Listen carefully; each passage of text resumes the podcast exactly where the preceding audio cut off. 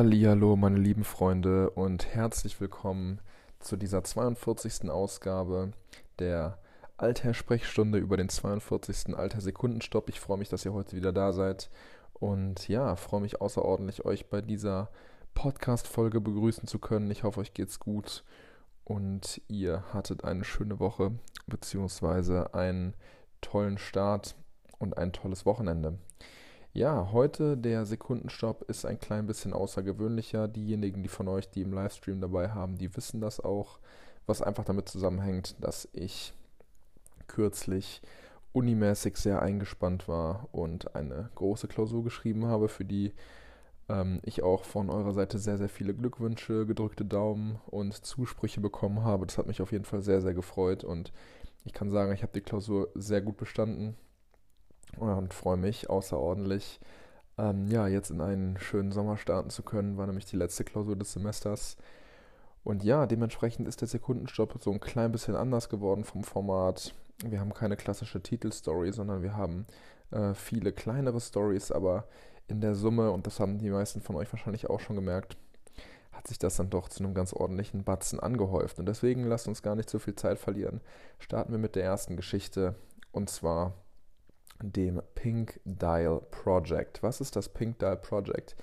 Ähm, das Pink Dial Project ist eine gemeinnützige Organisation, ein gemeinnütziges Projekt, was von Waco, dem Gründer des Revolution Magazins und äh, dem Gründer von The Rake, ins Leben gerufen wurde. Und das ist eine wirklich super tolle Sache, denn ähm, wie viele von euch vielleicht wissen, haben wir im Oktober den Monat des Brustkrebses beziehungsweise dem Kampf gegen eben diesen. Und ja, die Farbe dieses Kampfes ist ja pink und dementsprechend hat der Way ähm, viele verschiedene Hersteller ins Boot geholt, denen den Color Code Pink an die Hand gegeben und gesagt, hey, stellt eine Uhr vor.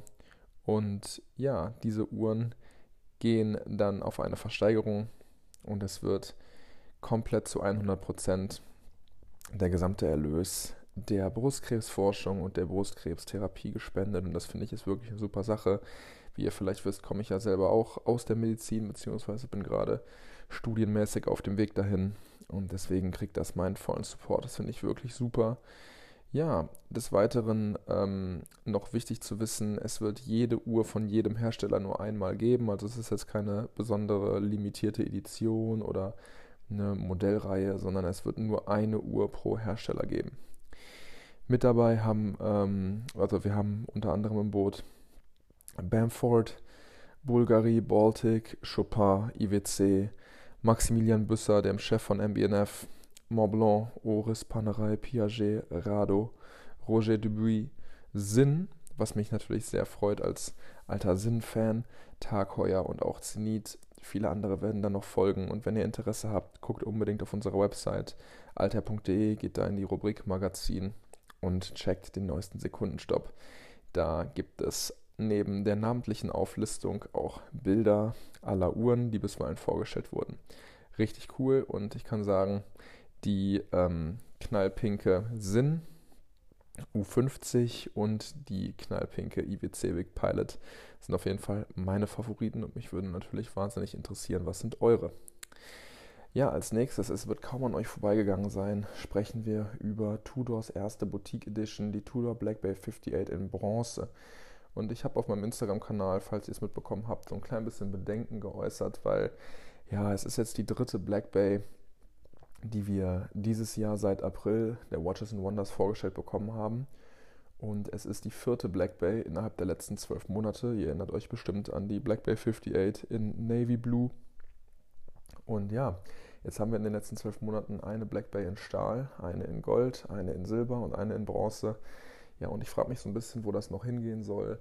Was hat Tudor davor? Werden wir jetzt ähm, ja, alle möglichen Materialvarianten vorgestellt bekommen? Ähm, ich bin da immer so ein klein bisschen kritisch, weil ich immer so ein bisschen Sorge habe, dass der Fokus auf nur eine Modellreihe ähm, die Kollektion dann eben zu sehr ausdünnt und auch das Image der Marke nachträglich dann doch eher minimiert oder dezimiert, würde ich sagen, weil wir kennen das von Audemars Piguet, wir kennen das von Patek Philippe, auch wenn das natürlich ganz andere Größenordnungen sind, aber jeder kennt nur ein Uhrenmodell.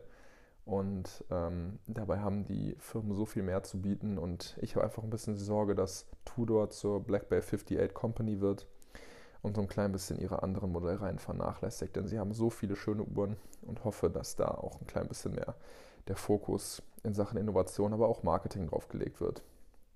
Aber zurück zur Uhr. Die Uhr ist die klassischen 39 mm groß, Gehäuse aus Bronze, Massivarmband aus Bronze, wahlweise ein farblich abgepasstes NATO-Band.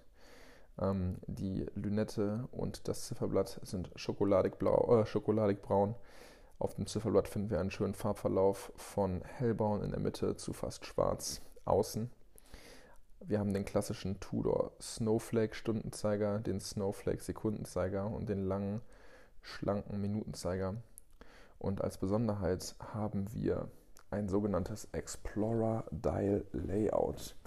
Explorer Dial ist in Anführungsstrichen zu sehen, weil die Rolex Explorer da natürlich als optisches Vorbild dient und besagt einfach nur, dass wir auf 3, 6 und 9 statt klassischer dicker Taucherindizes nun arabische Zahlen finden.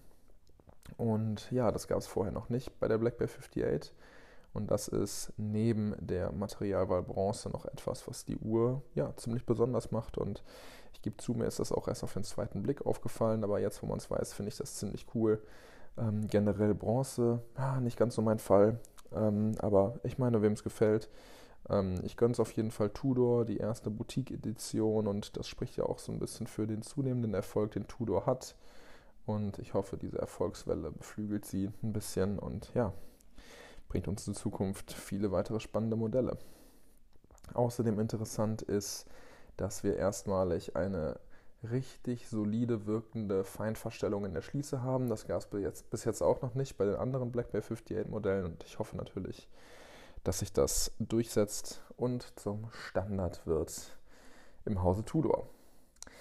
Machen wir weiter. Ähm, die nächsten Uhren, die ich euch mitgebracht habe, muss ich spoilern, muss ich vorwegnehmen. Sie sind ausverkauft und das hat nicht nur den Grund, dass sie limitierte Editionen waren, sondern auch, dass sie sehr, sehr erschwinglich waren. Diese Uhren waren nämlich von Seiko und kosteten 495 US-Dollar pro Stück, also in Euro noch, sogar noch mal ein kleines bisschen günstiger und sind in Kollaboration mit Rowing Blazers entstanden. Rowing Blazers, der Name verrät es, wurde von einem Ruderer ins Leben gerufen und zwar von Jack Carlson, der war ein ehemaliger Olympionik für das Ruderteam der Vereinigten Staaten von Amerika und ist ja quasi in seinem sportlerischen Ruhestand dazu übergegangen, mit Rowing Blazers feinen Zwirn an den Mann zu bringen und hat ja sehr viel Erfolg gehabt damit bisweilen. So viel Erfolg, dass Seiko ähm, Rowing Blazers eine limitierte Dreierreihe an Psycho 5 Sports Modellen gewidmet hat, die allesamt ziemlich cool sind. Allesamt haben die Color Codes von Rowing Blazers, die sich sowohl auf den Lünetten als auch auf den Zeigern und Zifferblättern und sogar hinten auf den offenen Gehäuseböden finden. Sehen richtig cool aus und ja, sie sind ausverkauft, aber ähm, ich weiß, wir haben viele Psycho-Fans in der Community und falls ein akribischer Sammler dabei ist, hat der vielleicht trotzdem Interesse, eventuell auch auf dem Gebrauchtmarkt nach dieser Uhr die Augen offen zu halten. Weiter geht es mit einer weiteren Bronzeuhr und zwar der Hamilton Khaki Field in Bronze.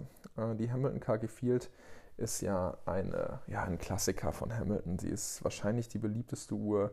Das liegt äh, mitunter daran, dass sie super erschwinglich ist. Sie kostet in Anführungsstrichen nur einige hundert Euro.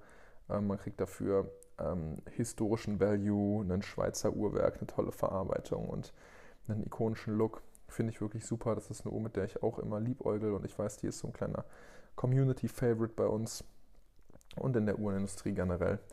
Ähm, und das ist eine der Uhren, die für sehr erschwingliches Geld zu erhalten sind, aber die trotzdem von jedem Uhrensammler den allerhöchsten Respekt genießen und sogar in vielen High-End-Sammlungen trotzdem vertreten sind.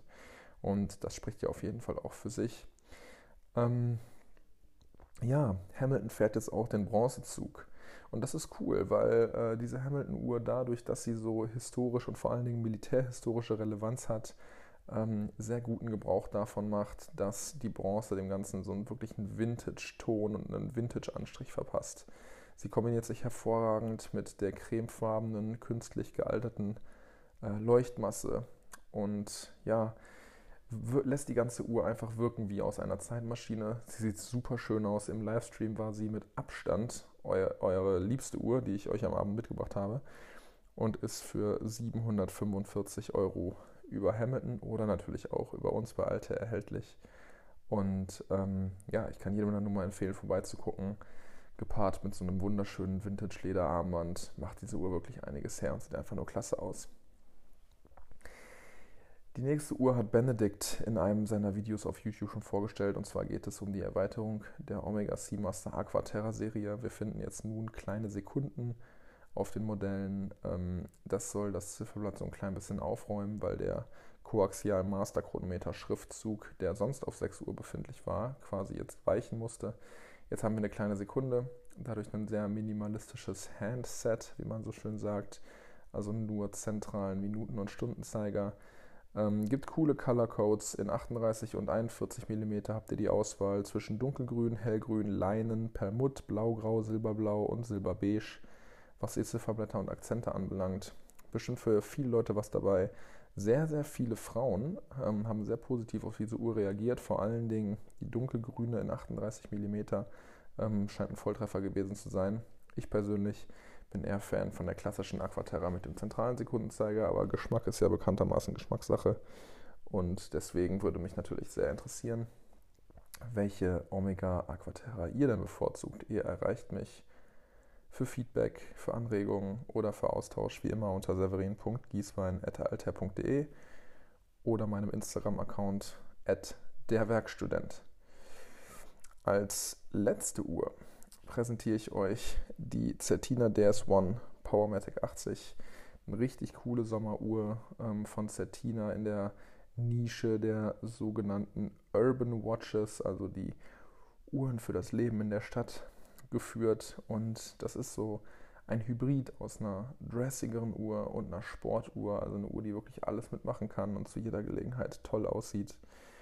Die Uhr, die ich euch mitgebracht habe, hat ein dunkelblaues, gewölbtes Zifferblatt mit einem tollen Sonnenschliff, goldene Akzente auf den Dauphin-Zeigern und den spitzen applizierten Indizes. Wir haben ein praktisches Datumfenster in einem Edelstahlgehäuse und erhältlich ist die Uhr sowohl an einem Stahlband als auch an einem rezyklierten Textilband, was von einem schweizerischen Startup namens Tide hergestellt wurde.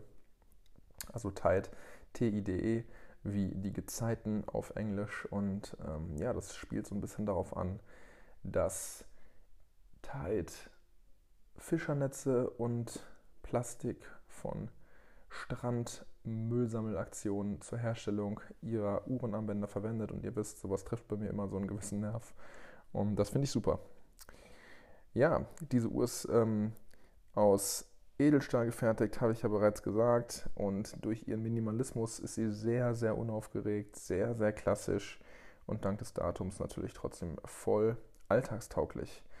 Ähm, dadurch, dass das Zifferblatt gewölbt ist und das Uhrglas gewölbt ist, haben wir sogar so ein klein bisschen Vintage-Flair, wer das mag und angetrieben wird die Uhr von einem Meta Powermatic 80, welches durch einen Glasboden bewundert werden kann. Ich ähm, setze bewundern mal in Anführungsstriche, denn das Werk ist wirklich nicht schön, muss man einfach sagen. Ähm, das ist ein Gimmick von Certina, dass man es bewundern kann. Es hätte in meinen Augen nicht sein müssen. Es ist ein unveredeltes Ether-Kaliber und äh, ja, hat optisch nicht so viel zu bieten, aber wer Bock hat, sich ein bisschen mit der Technik auseinanderzusetzen, für den ist das bestimmt cool. Was ebenfalls ziemlich cool ist, ist der Preis 785 Euro und somit die zweite Uhr heute neben der Hamilton, die von der Swatch Group in diesen knapp unter 800 Euro Bereich kommt. Finde ich super, ähm, macht Spaß und ja, da hat auf jeden Fall jeder sein, sein passendes Ührchen in der Swatch Group. Finde ich wirklich klasse. Des Weiteren ähm, ja, hatte ich diese Woche für diejenigen, die es gesehen haben, ähm, eine etwas neue Variante des Alter Weekend Wristshots hochgeladen. Und zwar konnte ich mich für keinen Wristshot entscheiden und dachte, hey, ich mache doch mal einfach eine Collage aus den coolsten Sommershots Ähm, das kann ich euch natürlich jetzt hier über die Akustik nicht so gut darbringen, aber ich möchte zumindest meinen Dank aussprechen. Und zwar gilt mein Dank dem ähm, Marco Mehlenberg auf Instagram, Pazifikblau auf Instagram, Wristwatcher 118 auf Instagram, Crown Screwer sowie Watch Tommy und Christoph Güldenring, der mir netterweise seinen Wristshot per E-Mail an severin.giesver.alter.de hat zukommen lassen, denn wir sind natürlich auch für alle Leute da, die keinen Instagram-Account, äh, die keinen Instagram-Account haben. Ähm, könnt ihr mir natürlich eure Fotos auch per Mail schicken. Ich kann natürlich nicht garantieren, dass die alle in dem Alter Weekend Wristshot im Newsletter landen. Äh, dafür sind es dann doch immer zu viele, aber ja, wer weiß. Auf jeden Fall war das Motto dieser Collage Sommeruhren und mir ging es darum zu zeigen, wie verbringt unsere Community den Sommer mit ihren Uhren. Das sind tolle Fotos dabei rumgekommen. Vom klassischen Pocketshot in kurzer Hose bis zu Tauchstationen im Pool, ähm, über Ausflüge zum See, Ausflüge in die Berge und Hügel und feuerrote Sonnenuntergänge. Wirklich super, hat mich sehr, sehr gefreut und ich schaue mir diese Bilder immer wieder gerne an.